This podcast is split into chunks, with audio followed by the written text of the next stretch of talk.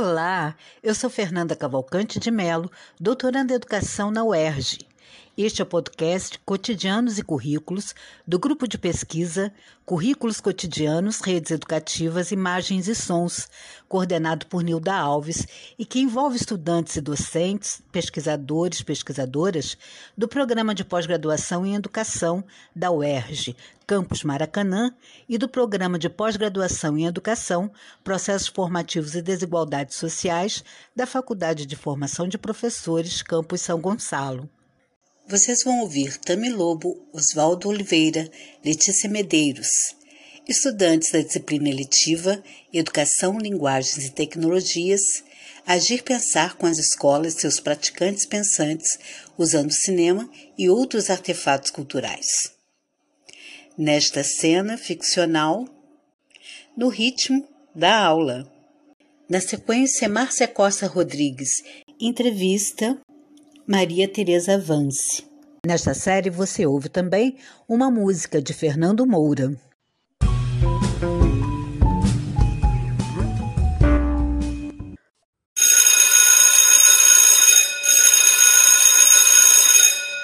Olá, turma. Boa noite. Tudo bom? Então vamos começar nosso encontro de hoje e vamos falar um pouquinho hoje sobre os ritmos. Professor, já digo logo, sou dura como pedra, não levo jeito para dança. Eu acho que essa aula é para mim, hein? Eu amo dançar, eu passo as noites treinando todas as músicas do TikTok. Muito bem. Vocês conseguem perceber ritmo em outras coisas que não seja somente presente na dança? Aonde que seria? Onde que a gente consegue encontrar o ritmo? Escola de samba serve, professor? A minha mãe, quando grita comigo, parece que tem um ritmo próprio. Sempre a mesma ladainha. Ah, sim, é isso mesmo. Mas também podemos sentir o coração batendo num ritmo mais rápido quando a gente está subindo uma escada. Sentir o coração também batendo mais devagar quando estamos sentados em frente à TV. Ou agora que estamos aqui nessa conversa, seria o ritmo do batimento do coração. Acontece também quando o nosso crush passa. Dá para fazer um batuque bom aqui na carteira também, professor. Perfeito, isso mesmo. Esse batuque também pode ser em diferentes ritmos. Vamos tentar experimentar com nossas mãos, todo mundo junto? Será assim mesmo, do jeito que vocês estão na cadeira, tá bom? Oxe, ainda bem que não precisa levantar. Morro de vergonha dessas coisas. ah, para de bobeira, é mó legal quando a aula é diferente. Você queria o quê? Ficar sentado no silêncio sem fim, só ouvindo a voz do professor? Joia, vamos lá, vamos bater palmas. Serão três, assim, ó. Um, dois, três. Vamos juntos agora? Já? Um, dois, três. Já gostei. Tem que bater palma e falar junto, professor, assim? Um, dois, três. ah, não, não precisa falar junto. Para a gente poder se concentrar somente nas palmas, vamos fazer da seguinte maneira: enquanto vocês batem as palmas, eu faço a contagem para vocês. Tudo bem? Vamos lá então tentar. Certo, bora lá. Já. Um, dois, três. Maravilha, galera. Mas agora, olha só, eu vou fazer três palmas e vocês vão ouvir para dizer se foi no ritmo mais lento ou se foi no ritmo mais rápido do que o anterior, tá bem? Presta atenção. E então, turma, foi mais rápido ou foi mais lento que o anterior? Dessa vez foi rapidinho. Bem rápido mesmo. Ah, beleza, é isso mesmo. Vamos então fazer assim? Mais rápido, todo mundo junto agora? dois, três. Ah, desculpa, professor, tenho dificuldade de ficar quieta. Vou fechar a boca. Ah, não tem problema não, tá tudo bem. Mas pronto, fizemos algumas vezes mais rápido, outras vezes mais lento. Muito bom. Que tal agora se experimentarmos fazer a mesma coisa, mas com os pés batendo no chão? Mas é batendo com os pés no chão sem muita força, para não criar um buraco no chão, hein? Isso, tem que explicar bem direitinho para Joana, porque ela gosta de fazer uma gracinha. Daqui a pouco a direção tá aqui, achando que é baderna nossa. Gracinha nada, eu sou a alegria dessa turma, isso sim. Vamos começar a bater com o pé no chão em ritmo mais lento, todo mundo junto, tá bom? Pode ser usando um pé ou usando os dois pés juntos, como vocês quiserem. Calma, pessoal. Precisa ser todo mundo junto, para estarmos no mesmo ritmo e não ficar parecendo uma metralhadora. metralhadora foi ótimo. Tá vendo? Eu disse, esse povo gosta de uma bagunça. Boa! E agora, vamos tentar fazer esse ritmo com o pé no chão mais rápido, esse 1, 2, 3? Vamos lá então. Tá, desculpa, professor, eu de novo, falando e batucando. então, agora, eu sei que o nosso corpo está mais cansado pelo dia que cada pessoa teve em suas diferentes rotinas, mas vamos ficar um pouquinho de pé para que a gente possa experimentar isso de uma outra maneira. Oba! Ei, professor, não esquece que eu tenho vergonha. Daqui a pouco vai fazer dupla para dançar, quer ver? Calma, vai dar tudo certo. Agora de pé, vamos ouvir uma música e perceber como se encaixa essa contagem que fizemos até agora. Não façam nada, tá bom? Só ouçam a música e vejam como as palmas que eu farei se encaixam no ritmo, entenderam? Coloca um funk aí, professor, para animar. Bacana, professor.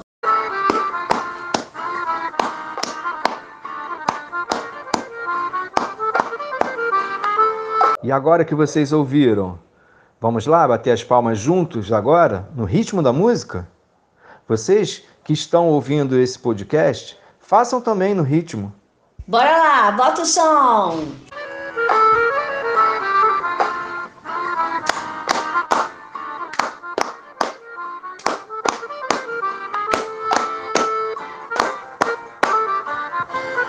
Isso, muito bem, pessoal. Está muito legal isso aí. Viram só? Estamos mexendo parte do nosso corpo no ritmo dessa música. Já podemos dizer até que estamos dançando. Que isso, hein, professor? Você me fez dançar hoje. Eu que sou dura dessa. tá se soltando, hein? Tô gostando de ver. E agora, pessoal, para terminar, vamos ousar? vamos lá. Vamos fazer essa contagem de três tempos, dando passos para o lado, assim, ó. Só observem, vejam como eu vou fazer. Um, dois, três para um lado. Um, dois, três para o outro. Um, dois, três para um lado. Um, dois, três para o outro. Só você mesmo, professor? E agora, vamos juntos? Eu vou contando, sem música, e aí a gente vai e volta nessa contagem para um lado, um, dois, três para o outro, um, dois, três, isso, muito bem, pessoal. Um, dois, três para um lado, um, dois, três para o outro. Um, dois, três para um lado. Um, dois, três para o outro. Assim parece fácil. Estamos arrasando. Agora vamos fazer com a música. Começamos nessa contagem juntos, de um, dois, três, e depois cada pessoa vai seguindo à vontade, no ritmo e na contagem que quiser, até a música parar, tá bem? Vamos lá, vamos aproveitar. Um, dois, três, com música. Eita, será que consigo? Que tal a gente gravar um TikTok?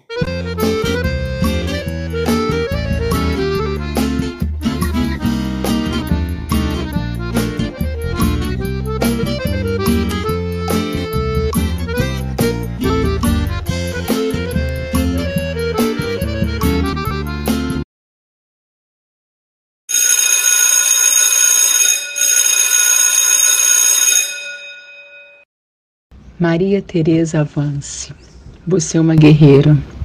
Te acompanho há muitos anos e você sempre foi uma professora batalhadora pelos direitos da educação pública. Fale um pouco de sua trajetória e dos momentos significativos na construção do Plano Nacional de Educação. Olá, Márcia, Nilda, companheiros e companheiras, professores e professoras da educação. Eu sou a Maria Tereza Avance, sou professora é, estou aposentada já como professora do município do Rio de Janeiro e ah, sou assessora do deputado Elomar Coelho é, para as questões de educação e também sou ativista e consultora da Campanha Nacional pelo Direito à Educação no Rio de Janeiro, acompanhando é, Rio, Rio de Janeiro, Minas Gerais e mais quatro estados do norte do país. Uh, eu digo que eu sou mobilizadora. Ah, eu gosto de ser, chamada dessa pessoa que articula movimentos, que constrói pontes, que liga pontinhos que estão distantes um do outro. professora nata. Segundo minha mãe, quando era pequena, eu enfileirava as bonecas e dava aula para as bonecas. As minhas filhas dizem que eu sou é, professora 24 horas, que eu tenho mania de professora. Eu fiz, eu fiz o curso normal, então me formei muito cedo, aos 18 anos já era formada, Colégio Estadual Júlia Kubitschek. Depois fiz cursinho pré-vestibular durante o curso normal, é muito doido, né? Porque eu fazia cursinho pré-vestibular, fazia curso normal, fazia curso de inglês e ainda fazia o estágio. Depois eu passei para a faculdade, né? Naquele que era ainda o vestibular, que a gente ia para a rua para pegar o jornal quando saía. E eu passei na minha primeira opção, que foi o UERJ, é, universidade que me dá muito orgulho formado, me formado lá e que eu tenho um carinho muito grande. Já lá nos anos 80, quando eu entrei, a gente refundou, né, porque já vivíamos já a abertura política, refundamos é, o Centro Acadêmico de Pedagogia Paulo Freire. Bem, dali da universidade eu já parti, eu já comecei é, núcleo de pastoral universitária, que lá nos anos 80 a gente tinha aquela a, como estratégia de educação a metodologia ver, julgar e agir. Olhar a realidade, né, interpretar essa realidade e agir sobre essa realidade.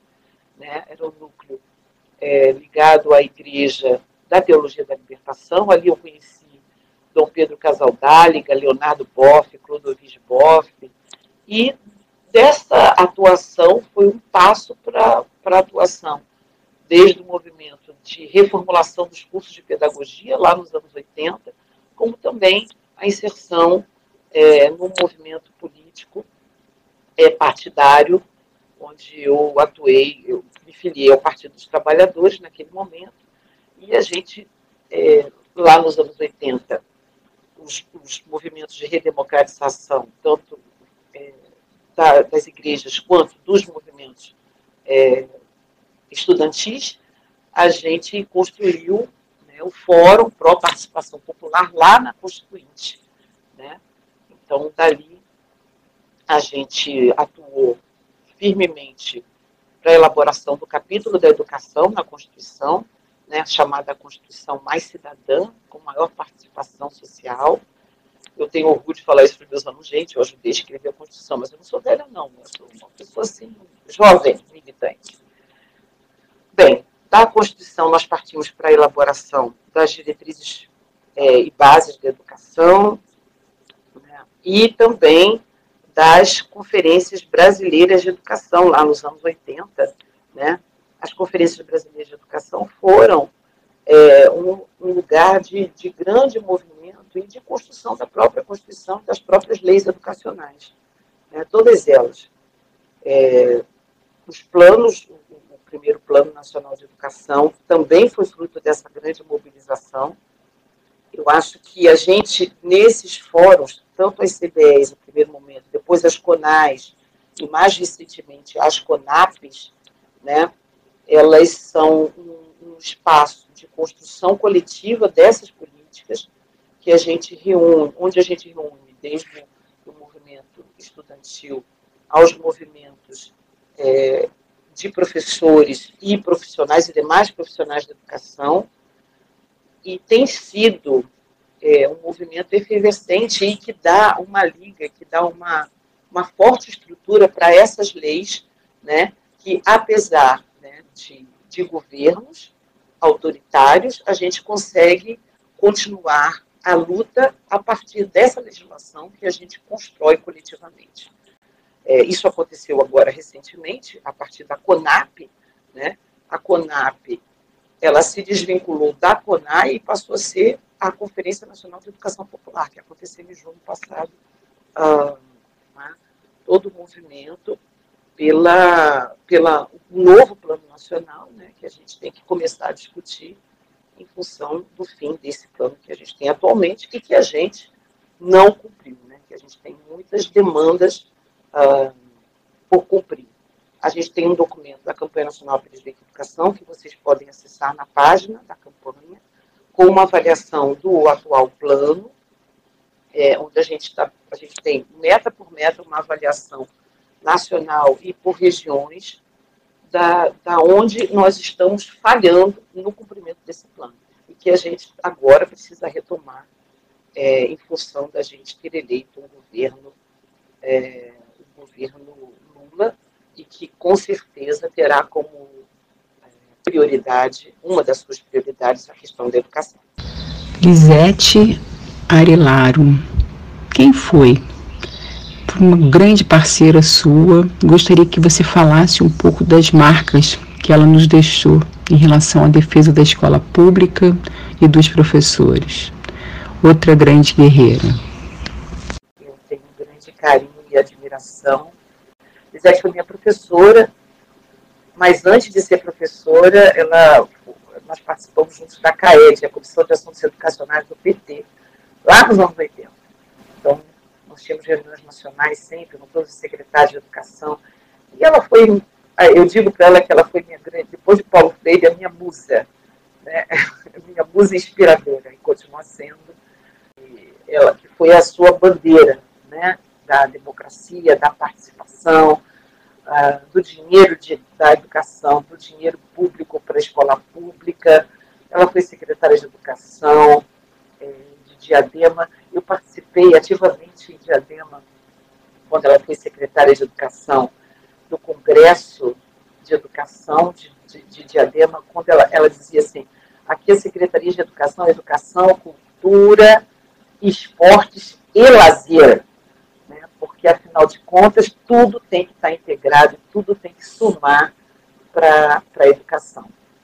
Então, eu acho que a marca da Lisete na educação brasileira é essa marca de diálogo, de afeto de construção coletiva, de defesa intransigente do dinheiro público para a escola pública, é, da, da valorização dos profissionais da educação.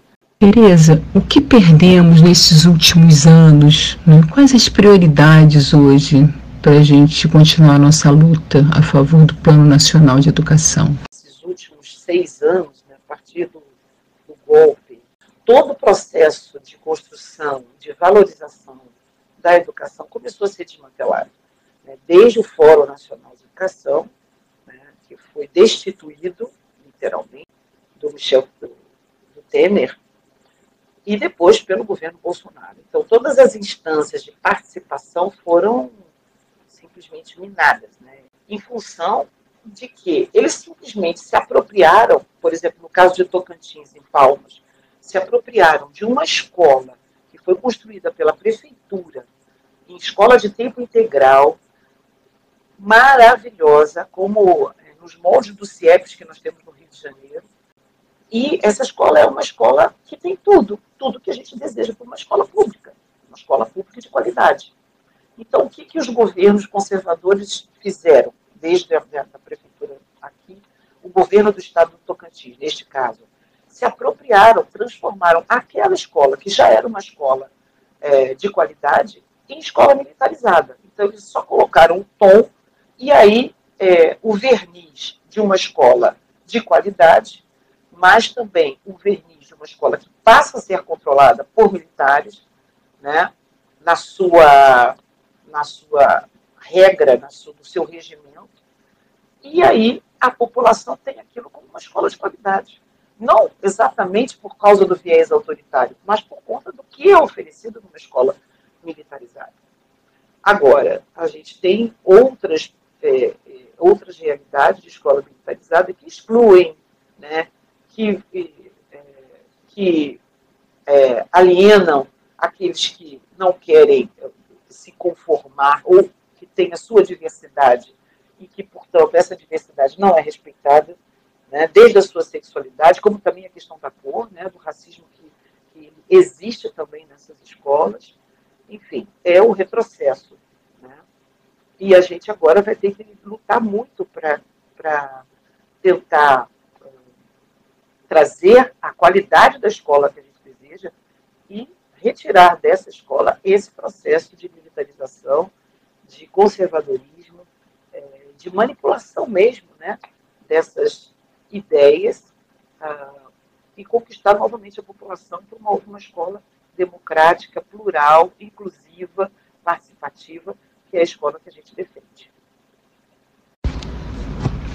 Por fim, amiga, como o Plano Nacional de Educação pode se atualizar hoje?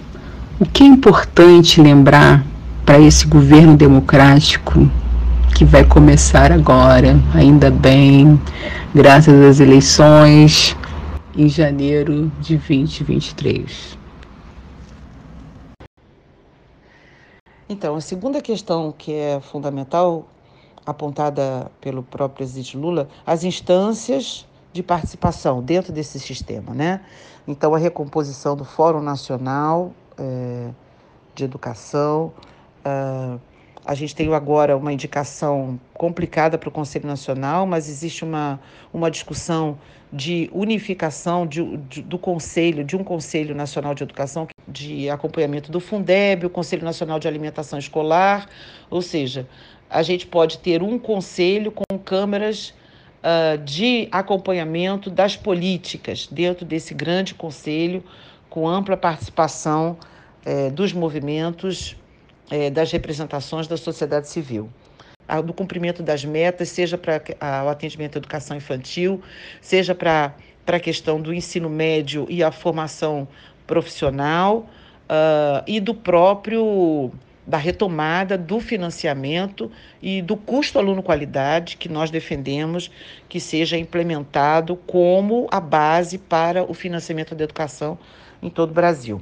Hoje existe uma questão que é o emergencial e é urgente, como consequência da pandemia, o atraso né, no aprendizado, que a gente vai ter que buscar formas de, de recuperar esses quase dois anos parados. E a gente ainda hoje tem escolas que não, não, não reabriram, que estão precar, foram precarizadas, não conseguem sequer atender, voltar a atender os alunos presencialmente. A gente tem denúncias dessas escolas ainda fechadas em todo o Brasil.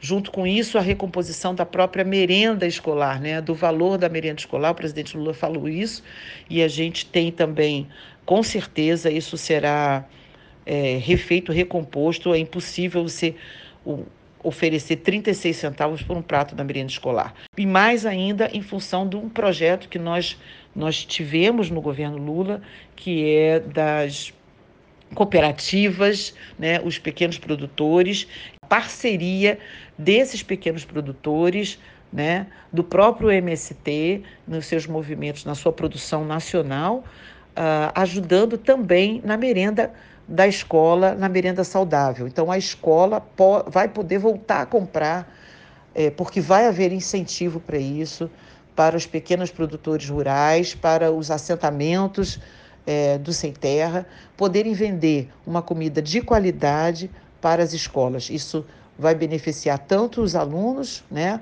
quanto também o processo, o crescimento de novas e muitas cooperativas de trabalhadores rurais em todo o Brasil. Enfim, nós temos muitos motivos para estarmos felizes, mas mais do que nunca atentos e organizados. Então, eu faço também um convite a todos e todas que estão me ouvindo aqui a participar de todos esses processos é, organizativos. Né? A Campanha Nacional pelo Direito à Educação tem comitês organizados em todo o Brasil. Então, quem quiser participar desse comitê para estar junto nesta luta de reconstrução da educação brasileira, dos fóruns de participação, da construção coletiva, dos processos de sala de aula, a gente está de braços abertos também, como todos os movimentos, eu acho que tem que estar unidos nesse momento fundamental da vida brasileira, da educação brasileira, que é esse momento de esperança que a gente está vivendo. E a gente é, essa esperança é do esperançar de Paulo Freire, né? O esperançar estando juntos e mobilizados. Então vamos juntos é sempre a palavra que eu gosto de chamar todos e todas para estarmos juntos. Um beijo para vocês.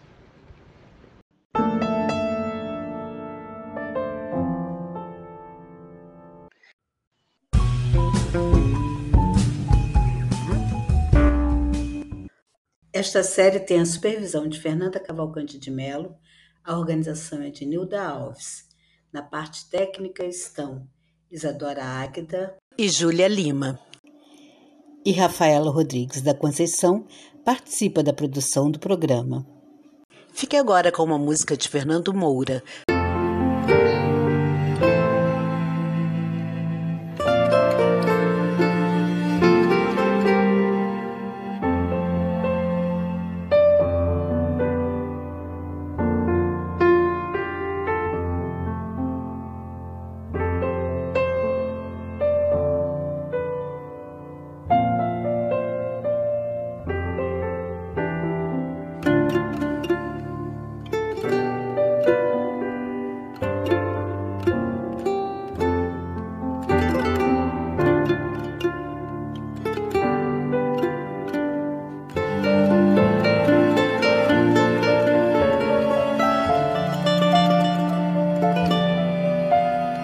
Música